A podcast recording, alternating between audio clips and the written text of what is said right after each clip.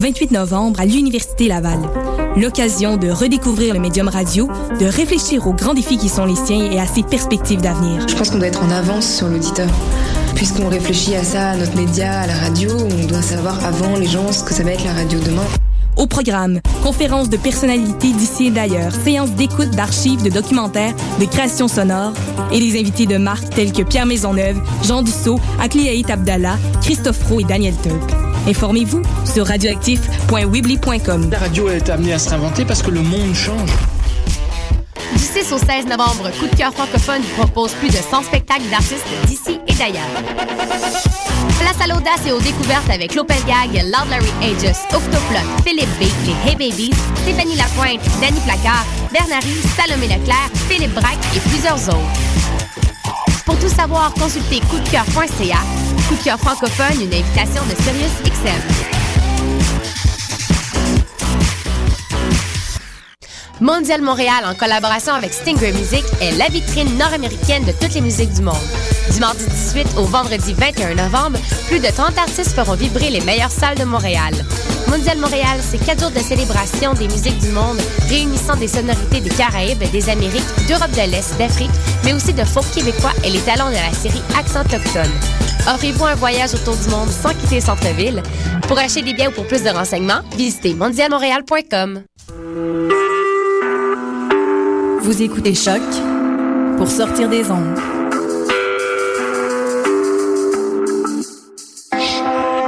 Podcast, musique, découverte.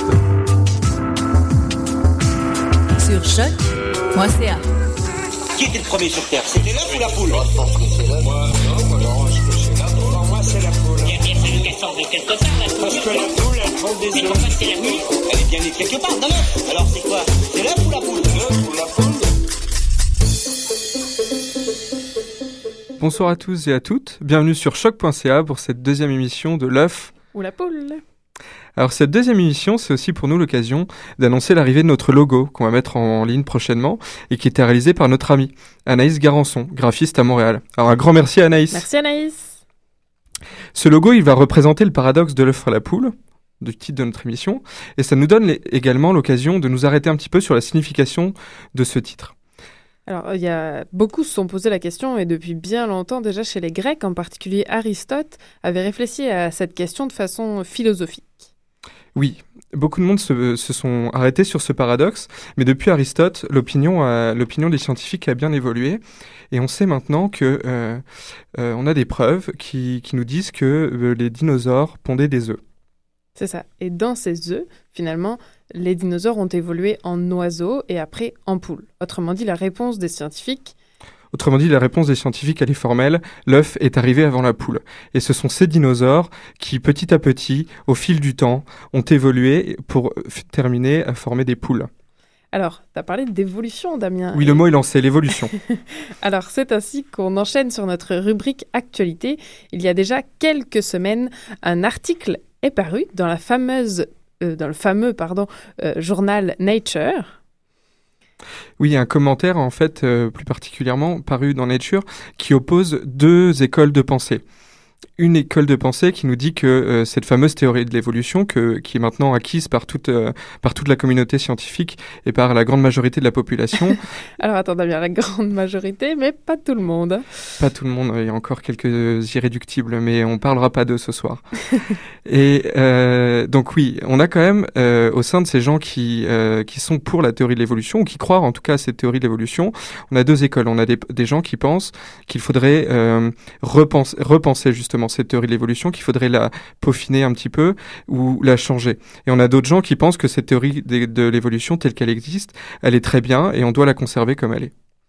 Donc, euh, au lieu de vous raconter euh, en détail cet article, on a choisi d'interroger un ami à nous qui est passionné par l'évolution oui, on, a, on est allé interroger Simon Carignon, qui est passionné par l'évolution et la réflexion euh, derrière cette théorie, et qui a effectué sa maîtrise sur ce sujet, euh, en partie d'ailleurs ici à l'UCAM. Et c'est lui qu'on va écouter aujourd'hui dans un format un petit peu spécial. C'est ça, ce sera pas vraiment une discussion, c'est vrai qu'on a voulu lui laisser un peu de temps, donc c'est plus un exposé finalement. Euh, donc c'est parti, on l'écoute. À mon avis, la première chose à faire bah, quand on veut essayer de répondre à la question de savoir est-ce qu'il faut changer la théorie de l'évolution, c'est d'être sûr de bien savoir de quoi on parle. Euh, c'est-à-dire la théorie de l'évolution, qu'est-ce que c'est? Et pour savoir qu'est-ce que c'est que la théorie de l'évolution, il me semble que l'élément important pour la comprendre, et ça c'est aussi des professeurs, notamment Frédéric Bouchard, Christophe Malater, Philippe Hullman et, et Nicolas Brodèche qui vont un petit peu aiguiller dans cette direction-là, mais une bonne idée c'est d'aller de, d'aller voir son histoire. Et c'est ce que j'ai fait, et c'est ce que je vais essayer de faire ici, donc d'essayer de recommencer pas depuis le tout début des concepts de l'évolution des êtres vivants, mais depuis que depuis la première personne qui en a fait une théorie euh, à peu près complète et complexe, donc à savoir euh, Charles Darwin, dans l'origine des espèces en 1859. Donc là, qu'est-ce que Charles Darwin il nous dit? Il nous parle d'une, enfin, il nous propose une théorie de la descendance avec modification par variation et sélection naturelle. Donc qu'est-ce que c'est? La descendance avec modification, en fait, c'est le fait que euh, les êtres vivants, de génération en génération, ils vont se transformer et ils vont diverger, ils vont devenir différents. Euh, et cette modification, cette transformation, elle se fait parce que on a quelque chose qu'il appelle donc de la variation. Cette variation, en fait, c'est le fait que les parents et leurs enfants se ressemblent, mais pas tout à fait il y a de la variation. Et euh, en plus de cette variation, il y a aussi la sélection naturelle. Donc la sélection naturelle, qu'est-ce que c'est? C'est que si on a cette variation, si on a des enfants qui sont un petit peu différents de leurs parents, parmi ces enfants différents, il y en a certains qui vont peut-être avoir des avantages par rapport à d'autres. Si ces enfants ont des avantages, ces avantages vont leur permettre peut-être de vivre un petit peu plus longtemps, et de faire un petit peu plus d'enfants. Et parmi ces enfants qui ont six enfants un petit peu plus, parmi ceux-là, il y en aura peut-être un petit peu plus qui vont pouvoir à leur tour vivre un petit peu plus longtemps et en faire un petit peu plus, et ainsi de suite, ainsi de suite. Et on va arriver à euh, une transformation de la population euh, de génération en génération. Voilà ce que Darwin nous expliquait. Grâce à cette théorie, en fait, ça va lui permettre de comprendre pourquoi aujourd'hui on a plein d'espèces vivantes différentes, adaptées à des milieux tout à fait différents. Jusque là, ça c'est vraiment ce que Darwin nous explique. Mais alors là maintenant, je vais suivre euh, le raisonnement d'un historien français qui s'appelle Jean Gaillon et qui nous explique que cette théorie, dès le début, cet énoncé-là a plein de problèmes en fait. Et euh, les deux parties dont j'ai parlé, donc la variation et la sélection naturelle, ont des problèmes. La variation d'abord, parce qu'à l'époque, en fait, Darwin, quand il dit euh, il faut une variation entre les parents et les enfants, enfin c'est quelque chose qu'il observe. On observe que les enfants sont différents des parents. En fait, il a aucune idée de comment ça se passe. On n'a aucune idée de qu'est-ce qui se passe. On sait que les parents ressemblent à leurs enfants, mais pas tout à fait. Mais on ne sait pas de quelle façon ça, ça s'effectue. Il n'a pas de théorie. Il l'admet. Il faudra attendre plus tard la génétique pour comprendre exactement qu'est-ce qui se passe. Et un autre problème, c'est que pour que la sélection naturelle fonctionne, selon Darwin, en fait, ces variations, elles doivent naître d'un espèce de mélange des caractéristiques des parents. Donc c'est-à-dire que si moi je fais 1m70 et que je vais avoir des enfants avec quelqu'un qui fait 1m80 par exemple, une très grande personne, euh, on va avoir des enfants qui seront un mélange de cette caractéristique-là. Il y aura des enfants qui seront peut-être un petit peu plus petits que moi, un peu plus grandes que ma conjointe, et entre les deux des mélanges. Mais ça sera aléatoire. Il y aura des gens qui, j'aurai des enfants qui feront 1m72, 1m73, et ça de façon graduelle en fait. Et c'est ce que Darwin veut. Il veut un mélange aléatoire et graduel de nos caractéristiques. Sauf que ça, il y a un ingénieur qui fait des mathématiques on va pas rentrer dans les détails, mais il s'appelle Jenkins, et en fait, il va dire à Darwin que s'il fait ça, sa sélection naturelle, elle marchera pas. Et il y a un phénomène statistique qui va faire, en fait, même si les enfants qui sont plus, grands, qui font 1m80, 82, ils ont plus de chances de survivre, si au début euh, on était plus nombreux en moyenne à faire 1m70, euh, l'effet statistique va faire qu'au final, avec cette idée de mélanger les caractères des parents, on va retourner vers ce 1m70 et on pourra jamais avoir une sous-population d'enfants qui, grandira petit à petit. Et donc ça, c'est une critique euh, qui est assez importante parce que Darwin, en fait, il la prendra euh, de façon très sérieuse et il aura jamais, il arrivera jamais vraiment à y répondre. Voilà, donc ça c'est pour le côté de la variation. Ensuite, la sélection naturelle, donc le fait que si j'ai des enfants qui sont un petit peu plus grands et que ces enfants un petit peu plus grands, euh, leur taille un peu plus grande leur permettent de, de, vivre un petit peu plus longtemps, d'avoir un petit peu plus d'enfants, et que parmi ces enfants, ils en a des encore un petit peu plus grands qui vont vivre un petit peu plus longtemps et ainsi de suite de génération en génération. Ça, c'est la sélection naturelle.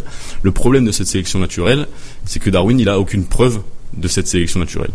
Et euh, en fait, les, les il, il, va l'illustrer par, euh, par des exemples, mais il a aucune preuve de la sélection naturelle. Et pourquoi est-ce qu'il n'a aucune preuve? Parce qu'en fait c'est euh, quasiment impossible à, enfin c'est très difficile à prouver. Si on prend par exemple euh, à l'époque un contemporain, donc Claude Bernard que vous connaissez sûrement, qui fait pas du tout la même chose, qui fait plutôt des travaux en physiologie. Euh, lui, Claude Bernard, il va montrer que le foie est, l'instrument régulateur de la glycémie chez les animaux. Et ben pour prouver que la, glycémie, le foie est régulateur de la glycémie, on s'imagine assez bien comment on peut faire. Damien, t'as as sûrement une idée. On enlève le foie. voilà, typiquement. Et ben, par contre, pour montrer que la sélection naturelle marche, il faudrait prendre un, un groupe d'êtres vivants, les mettre sur une île, et puis en mettre d'autres sur une autre île avec d'autres conditions, et attendre, je sais pas, 1000 ans, 2000 ans pour que ça fonctionne. Et là, ton nature, tu peux attendre avant d'avoir les résultats pour le publier. D'accord? Oui. Alors, euh, du coup, sur quelle euh, observation il a basé cette théorie de l'évolution alors? Très bonne, très bonne remarque, Karine. J'espère qu'on aura le temps d'en parler. Mais en fait, euh, ce qu'il va faire pour euh, justifier ça et que les gens le suivent, il va utiliser une analogie avec la sélection artificielle. Donc la sélection artificielle, c'est euh, le fait qu'on va sélectionner des tomates un petit peu plus grosses et ou des pigeons un peu plus blancs, des chiens un peu plus grands. Et ça, en fait, c'est documenté depuis très très longtemps. Et ça a beaucoup modifié les espèces pour faire des sous-races. Et Darwin, en fait, dans son livre L'origine des espèces, il explique que si l'être humain, sur des, sur des durées aussi courtes que 500 ans, il arrive à transformer autant les, les, animaux par sa sélection, un procédé qui durerait des milliers, des milliers, des milliers d'années devrait forcément euh, transformer les espèces de façon encore plus impressionnante. C'est son argument pour soutenir cette théorie. Donc euh, voilà pour les problèmes de cette théorie qu'elle rencontre dès le début. Et en fait, ces problèmes, euh, ils vont en quelque sorte euh, tracer un cahier des charges pour ses successeurs, qui vont donc s'évertuer à essayer d'y répondre. Et pour commencer, le problème de Jenkins, donc cette espèce de problème un peu statistique, euh, il va donner toute une série de travaux et il va beaucoup influencer euh, la biologie de l'évolution dans la, dans la suite de Darwin jusqu'à aujourd'hui, parce que c'est les successeurs de Darwin, donc il y a toute une école qu'on va appeler les biométriciens, qui eux ont bien compris la critique de Jenkins, ils ont bien compris qu'il fallait euh, euh, utiliser le même outil que lui, à savoir les mathématiques, alors que Darwin, lui, c'est pas du tout un mathématicien, c'est un mec qui va dans la nature et qui récupère des coléoptères, enfin, lui fait pas ça, mais c'est ce qu'il faisait à l'époque, quoi, on récupère des coléoptères, on les colle à un mur et on observe. Euh, et donc euh, eux, les biométriciens, ils ont bien compris qu'il fallait utiliser des outils plus nouveaux, et donc ils vont utiliser les mathématiques et les statistiques, et ils vont aller dans la nature pour essayer de trouver euh, ces variations graduelles dont je parlais au début. Donc ils vont aller mesurer des, pinces de crabe euh, de partout et ils vont montrer qu'effectivement dans la nature on observe des variations graduelles entre des, une génération de crabes. Et ils vont même prouver, ils vont même créer des tests statistiques. C'est à cette période-là que Carl Pearson invente le Ki 2 ils utilisent des statistiques en fait pour essayer de comprendre le vivant et euh, de mesurer euh, comment ce, ce, monde vivant évolue. C'est une façon un peu toute nouvelle de voir le monde du vivant en fait et d'utiliser des statistiques au lieu d'avoir un individu qui est plutôt rouge ou plutôt foncé, on a des groupes d'individus qui vont avoir une taille qui va être. C'est là qu'on va commencer à utiliser beaucoup de courbes de Gauss et des moyennes, ce genre de choses. Ça va beaucoup transformer l'évolution. Et donc le seul problème, c'est qu'en parallèle de tout ça, euh, il y a des gens qui eux continuent de travailler euh, sans mathématiques, juste avec leur microscope et avec des cellules, avec enfin des embryologistes, ce genre de personnes, et qui vont redécouvrir. Donc là, euh, on est à la fin du, du, du 19e siècle, qui vont redécouvrir les lois de Mendel. Et en fait, les lois de Mendel, ça va être un gros problème pour la théorie de l'évolution selon Darwin, parce qu'en fait, elles expliquent que les caractères euh, qu'on transmet à nos enfants, ils se mélangent pas du tout comme l'imaginait Darwin. Il n'y a pas du tout cette idée de mélange qui va donner des, des, des, des enfants qui vont être avec des variations graduelles. C'est des caractères discrets et qui se mélangent pas du tout, qui s'hybrident, mais euh, qui restent, euh, enfin un et un seul en fait. On va appeler ça des facteurs mendéliens. Et Mendel lui travaille avec des petits pois. Le petit pois, il est soit ridé, soit lisse. Et quand vous croisez des petits pois ridés ou lisses, les enfants, bah, ils, vont être répartis d'une certaine manière entre ridé et lisse, mais il va pas y avoir un enfant un petit peu plus ridé et un enfant un petit peu plus lisse. Alors que pour Darwin, c'est là-dessus que la, sélection naturelle allait euh, euh, faire son effet. C'est-à-dire qu'elle allait sélectionner petit à petit des enfants plus en plus ridés jusqu'à avoir quelque chose de ridé. Et là, en fait, dans les faits, alors que Darwin il en savait rien, il savait pas comment ça marchait, mais on lui dit non, tu peux pas avoir ça. Tu peux pas euh, tu peux pas avoir cette sélection là parce que c'est des facteurs darwiniens. Donc là, c'est la crise du Mendeli, enfin la crise de Darwin en fait. Euh, sa théorie ne peut plus fonctionner parce que physiologiquement, ça ne coïncide pas. Heureusement, quelques années après, en fait, il y a euh, encore une autre série de chercheurs qui reprennent les travaux des biométriciens, qui, maîtrisent encore mieux les statistiques que les biométriciens et qui ont bien compris aussi euh, comment marchait la théorie de Mendel et qui vont montrer mathématiquement qu'en fait, on peut même avec des facteurs mendéliens euh, on peut avoir euh, des variations graduelles chez les descendants de- des individus. Il suffit juste qu'un caractère, par exemple la taille ou l'écartement d'une pince, il soit euh, que les facteurs mendéliens, on va appeler les gènes, donc en fait les gènes responsables de ces caractères, ils soient nombreux. Et à partir du moment où il y a assez de gènes qui sont responsables d'un caractère, là on pourra avoir une variation graduelle sur laquelle pourra agir la sélection naturelle comme l'avait imaginé Darwin. Et donc là, on, c'est ce qu'on va appeler le moment, on a une espèce de réunification de la théorie euh, d'évolution de Darwin avec Mendel. Sur ces belles paroles, on va faire une courte pause musicale avec une musique créole réunionnaise d'Alain Peters, choisie par Simon.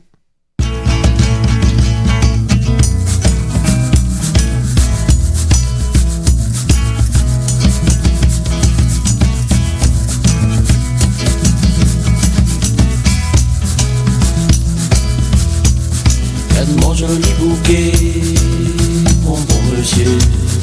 La toute jolie tu veux. Lui transpire la rosée, gentille madame. Voilà qu'il y a lui grand matin brûlé. Et dans mon poste panier, à vous-même va choisir. Marguerite t'aime d'aller. Après moi va partir M'y remonte brûlé. Pourquoi n'en a plein de frères? N'a un des petits bébés. Achète madame, il vendra pas cher. Malgré des blancs les frais. Mon bon monsieur pour sûr que lui va range bien votre salon. Ou bien prendre à Madame. Ça un petit bouquet de joie dans votre maison. Panier si la tête et nous chanter Achète les bons marchés. Pas besoin prendre à nous pour béquette les ponies Qu'il nous de manger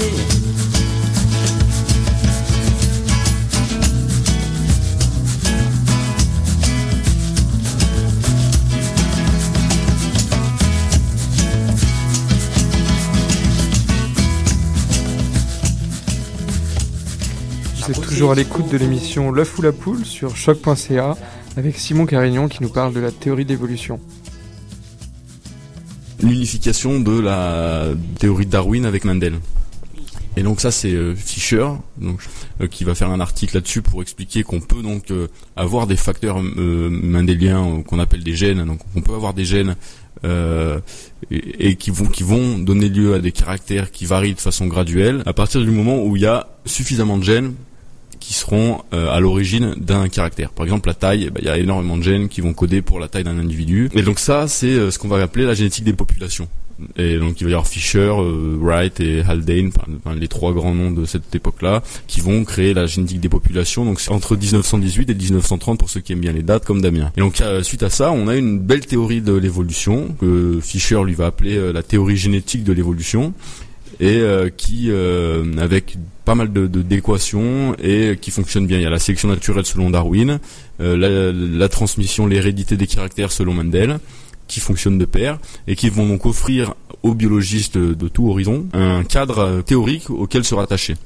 Et c'est ce qui va se passer pendant 30 ans. On va avoir ce qu'on appelle la synthèse moderne, aussi appelée la théorie synthétique de l'évolution, d'après le livre de Huxley. Où les, biologistes de différents milieux, donc des, zoo, enfin, des zoologues, des botanistes, euh, des paléontologues, etc., ils vont euh, pouvoir er- er- revoir et travailler sur leurs données avec cette théorie de l'évolution en background et la rattacher à ça en fait. Et le mec qui va être en train d'observer ces fossiles au fin fond du désert, il va regarder ces strates et il va dire ah ben voilà en fait euh, si je prends les équations de Fisher et de Wright et tout ça, ça colle avec ce que j'observe et mes petits escargots euh, contre mes dans mes pierres.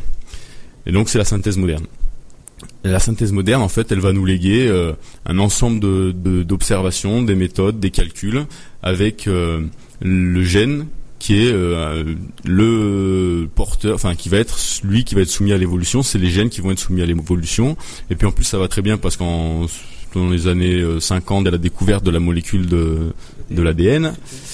de la double hélice. Du coup, ça va bien parce que non seulement avec euh, la génétique des populations, bah, on a une compris que les gènes sont à l'origine de l'évolution, et en plus maintenant on sait le support physique, euh, chimique de ces gènes, c'est l'ADN. Euh, en plus de ça, on va avoir Jacob et Mono qui vont mettre en place le doc central où on voit que on, on, explique comment on passe euh, du gène, de l'ADN à la cellule, donc au, phénotype, donc au caractère euh, morphologique des individus. Euh, donc tout, tout va très bien, tout fit très bien. On a des gènes, on comprend que l'évolution en fait c'est une modification des fréquences des gènes, mais ça marche pas tout le temps. Hein. C'est là qu'on arrive un petit peu au début de la question qu'on se pose aujourd'hui c'est qu'il y a des petites anicroches et des moments où on n'y arrive pas. Et par exemple, avec cette théorie-là, à la sortir de la synthèse moderne, on a toujours des difficultés à comprendre comment, par exemple, on peut passer d'une cellule, enfin d'un individu monocellulaire, d'une bactérie, euh, il y a très longtemps, on sait que c'était des bactéries monocellulaires, à des individus pluricellulaires. Et pour passer de l'un à l'autre, en utilisant les théories euh, de l'évolution selon Darwin, Fischer et la synthèse moderne, c'est assez compliqué. Pareil pour essayer d'expliquer comment on peut arriver à avoir des individus altruistes qui se développent, ou comment est-ce qu'on peut euh, développer des, des organes cognitifs. Euh, cognitifs, c'est euh, le fait de pouvoir manipuler l'information de l'environnement, comme notre cerveau par exemple. Comment est-ce qu'on peut arriver à faire évoluer un cerveau? Bah ça c'est compliqué avec la théorie en utilisant juste les gènes. Donc il y en a qui pensent que on sait peut-être, on sait pas fourvoyer parce que la théorie elle marche très bien, mais peut-être que avec l'histoire dont, dont on vient de parler, on a peut-être un petit peu trop euh, insister sur euh, le facteur de l'hérédité, le facteur génétique, et qu'en fait peut-être que la théorie de l'évolution, il faudrait la regarder d'un angle différent. Et par exemple, considérer non plus le gène comme le simple euh, euh, porteur de, des, enfin la, la, simple cible de l'évolution, mais peut-être les individus de, façon un peu plus large. Il y en a qui pensent qu'un individu c'est pas juste un, ensemble de gènes, mais c'est aussi l'environnement qui va avec. Et en fait, pourquoi les gens sont, sont arrivés à, ça, c'est qu'il y a aussi des observations qui s'ajoutent de plus en plus, par exemple en épigénétique. De plus en plus de gens commencent à dire qu'il n'y a pas que le gène qui est transmis des parents aux enfants, il y a aussi tout plein de choses qui vont autour. Et des résultats qu'on pensait être juste des artefacts, qu'on s'était dit, on va les expliquer avec le temps, ben en fait, on s'est rendu compte que non, c'est juste qu'on n'avait pas regardé au bon endroit. Et en fait, c'était dans la cellule, mais pas dans les gènes, qu'il y avait de la transmission qui se faisait. Et en fait, des gens étendent ça et disent, bah aussi, il y a peut-être aussi des choses qui sont très importantes, c'est que quand vous êtes un, bébé oiseau, par exemple, on vous transmet votre génome, mais vous naissez dans un nid aussi. Et le nid aussi en lui-même, il est important et ça peut changer beaucoup de choses en fonction euh, de la composition biochimique du nid, par exemple. Vous allez pouvoir repérer certains prédateurs plus vite que d'autres, etc. Et donc, il y a plein de, choses comme ça qui, qui semblent avoir énormément d'importance. Et c'est pour ça qu'il y a des gens, comme le premier groupe de personnes dans l'article dont on parle, Lalande, etc., qui pensent qu'il faut revoir la théorie de l'évolution et mettre euh, le, le euh, mettre l'emphase sur des phénomènes différents et l'avoir d'un angle totalement différent. Repenser ce que c'est qu'un individu, repenser qui est la cible première de, de l'évolution, ne pas se contenter d'étudier le gène, et qui disent même que le gène c'est juste un élément parmi d'autres, sur lequel on a fait très attention ces dernières années pour des raisons historiques, mais qu'il faut maintenant passer à autre chose. À l'inverse, euh, les gens de l'autre équipe qui défendent euh, le point de vue qu'on n'a pas besoin de, de, de, revoir la théorie de l'évolution, eux ils disent qu'au final, en fait, tous ces problèmes-là, c'est juste euh, des problèmes qu'on va résoudre avec la théorie actuelle. On n'a pas besoin de faire de changements théoriques profonds. En fait, les gens disent ça, c'est juste parce que aussi, c'est vrai, hein, on aime bien se dire, s'imaginer qu'en fait, on va révolutionner euh, euh, la théorie de l'évolution. En plus, ça sonne, ça sonne bien, quoi. Hein, on va révolutionner la théorie de l'évolution, c'est génial. Mais en fait, c'est juste des, gros, mots, et au final, euh, euh, ça marche, ça va marcher. Il suffit juste d'affiner les calculs, de faire des modèles peut-être un peu plus complexes, et qu'ils travaillent déjà là-dessus, et on arrive à répondre à des choses qu'on n'arrivait pas à répondre il y a 20 ans avec la théorie de l'évolution. Maintenant, on arrive à les comprendre. C'est juste qu'on on manquait d'éléments, on manquait de, de réponses euh, moléculaires ou biocellulaires à ça. Et donc ils disent, sortez des grands mots, mais qui n'ont pas lieu d'être en fait. Et moi, j'ajouterai une troisième vision qui n'est pas évoquée dans l'article, mais qui est que peut-être aussi les deux visions sont, les deux façons de voir la chose sont importantes, et, euh, peut-être que par moment, on, on va utiliser l'une et l'autre. Elles parlent de la même chose. Il n'y a pas une qui est plus vraie que l'autre. Elles parlent exactement de la même chose, sauf que des fois c'est peut-être plus simple d'expliquer l'évolution des organismes multicellulaires en prenant, en regardant les individus comme je sais pas des des populations entières, en se disant bah tiens on imagine qu'une ville c'est un individu, peut-être que ça va nous expliquer à comprendre pourquoi l'être humain il arrive à, à, faire évoluer un cerveau, je sais pas, et, euh, et ça sera peut-être plus simple que de, de, regarder le gène où on va dire si on prend le point de vue des fréquences alléliques là on va pas arriver à comprendre, mais d'un autre côté expliquer par exemple l'évolution des formes de bec des oiseaux dans les îles ce sera toujours plus simple de l'étudier en fonction de, de leur gène. Ça marche très bien, c'est efficace, et on n'a pas besoin d'imaginer euh, que les populations d'oiseaux soient des individus à part entière. Voilà. Et de temps en temps, l'un sera plus utilisé que l'autre. Voilà une troisième point de vue qui, qui peut être aussi avancé. Voilà. Des questions? Oui, alors tu as, parlé de génétique, après tu as, parlé d'épigénétique, après tu parlé d'évolution de groupe avec euh, euh, plusieurs individus qui, qui évoluent euh, conjointement au sein d'une ville ou, ou, je sais pas d'un pays, d'une ethnie. Est-ce que du coup on pourrait imaginer que la théorie de l'évolution elle a plusieurs degrés et que tu as, un degré d'évolution, comme pour le bec de ces oiseaux qui est, qui est génétique, qu'on peut constater, qu'on peut euh, qu'on peut classifier comme les comme les comme les grands biologistes du 19e siècle l'ont fait, mais qu'il y a aussi une une, une évolution à, un degré au-dessus, qui est l'évolution de groupe et l'adaptation de groupe et euh, qu'on pourrait étudier euh, par d'autres sciences que la génétique, peut-être la sociologie ou la psychologie justement. Alors oui, bonne question et, et, épineuse question en fait parce que c'est typiquement ça fait partie de ces problèmes là ceux qui vont dire on a besoin de revoir la théorie, enfin la théorie de l'évolution comme elle est aujourd'hui, c'est-à-dire la théorie vue par la synthèse moderne, euh, ils, ils, invoquent souvent ce problème-là qui est ce qu'on appelle le problème des unités de sélection. Euh, bon, il y a d'autres façons de parler, mais c'est de savoir en gros à quel niveau se passe l'évolution. Est-ce qu'il y a plusieurs niveaux d'évolution possibles? Est-ce qu'il peut y avoir une évolution des gènes, une évolution euh, des, des, des, individus en tant qu'individus multicellulaires, en tant que groupe d'individus? Est-ce que vraiment des groupes de chevaux peuvent évoluer? Et ça, c'est une question euh, qui est très compliquée, qui a été beaucoup débattue depuis les années 70 en fait, même, même avant, et même à l'époque de, Darwin en fait, pour dire la vérité. Euh, en fait, Darwin était co-auteur de l'article dans lequel il propose la, sélection naturelle, et euh, le co-auteur, pour lui, pour lui, l'évolution, elle se faisait pas au niveau d'un individu elle se faisait vraiment au niveau des espèces en fait. C'est les espèces qui évoluent et pas les individus. Et ça, c'est des questions qui sont assez complexes. Il y a des gens qui disent que qu'il y a des des individus qui évoluent, il y a des, populations qui évoluent, des écosystèmes qui évoluent. Et en fait, ce qu'il y a, c'est que la synthèse moderne, elle a plutôt tendance à dire que euh, que non. Et en fait, c'est un peu se fourvoyer que de penser ces choses-là, parce que en fait, on peut tout réduire au gène. Euh, ça s'explique aussi d'un point de vue philosophique parce que euh, bah, c'est euh, c'est des gens qui sont assez enfin le réductionnisme c'est quelque chose qui marche très bien le gène l'ADN en fait c'est pratique de pouvoir se dire comme en chimie comme on peut dire la chimie au final c'est juste des réactions physiques et bah de se dire que l'évolution des, espèces ou même des sociétés ou je sais pas quoi on peut la réduire à l'évolution des gènes euh, c'est assez, c'est un peu plus élégant. Et il y en a qui vont dire même de toute façon, en fait, il y a un côté euh, un petit peu surnaturel à dire, euh, ben, par exemple, des villes évoluent. Parce que ça voudrait dire que la ville en elle-même, c'est une, c'est, c'est une entité qui évolue. Enfin, et alors qu'en fait non, c'est juste un, un, ensemble d'êtres vivants. Un ensemble d'êtres vivants, c'est juste un ensemble de cellules qui sont juste l'expression des gènes, qui sont juste l'expression de l'ADN. Vous êtes toujours à l'écoute de l'émission La Foule à Poule sur choc.ca avec Damien et Karine. Oui, alors merci Simon qui nous a parlé de la théorie de l'évolution.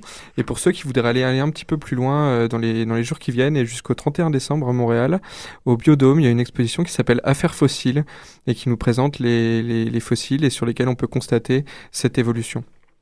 On va continuer avec l'agenda pour les deux prochaines semaines. On commence par deux événements demain soir, le mardi 4 novembre.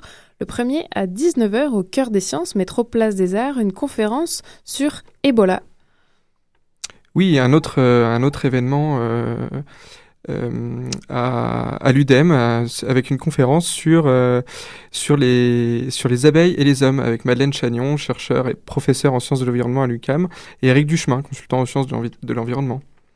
Ensuite, on passe à deux événements le jeudi, les deux jeudis 6 et 13 novembre, toujours par le Cœur des sciences de l'UCAM qui vous propose une balade de deux heures environ. Elle va commencer à 17h30 sur l'écologie sonore. Et je crois qu'on commence à McGill dans le labo acoustique et on continue à se promener pour écouter tous les bruits de notre environnement. Alors voilà, il nous reste à conclure et à vous dire qu'on se retrouve le lundi 17, 17 novembre. D'ici là, n'hésitez pas à nous contacter sur la page Facebook ou sur notre compte Twitter de l'émission, ainsi que sur la page de l'émission évidemment sur choc.ca, où vous pourrez la réécouter sans fin. Et alors Karine, qu'est-ce que t'en penses maintenant, l'œuf ou la poule? Ah, la suite dans deux semaines, Damien. Mais avant ça, je pense qu'on va remercier évidemment Simon, comme tu l'as très bien dit, mais aussi Crâne d'œuf à la réalisation, Fabien pour le générique et Anaïs, encore une fois. Oui, Anaïs, encore une fois pour son logo. Merci. Qui était le premier sur Terre? C'était l'œuf ou la poule? Moi, je pense que c'est l'œuf. Moi, non, moi, non, je pense que c'est la poule. Moi, c'est la poule. Il y a bien fallu qu'elle sorte de quelque part, la poule. Parce que la poule, elle prend des œufs. Mais pourquoi c'est la nuit Elle est bien née quelque part, d'un œuf. Alors c'est quoi? C'est l'œuf ou la poule? L'œuf ou la poule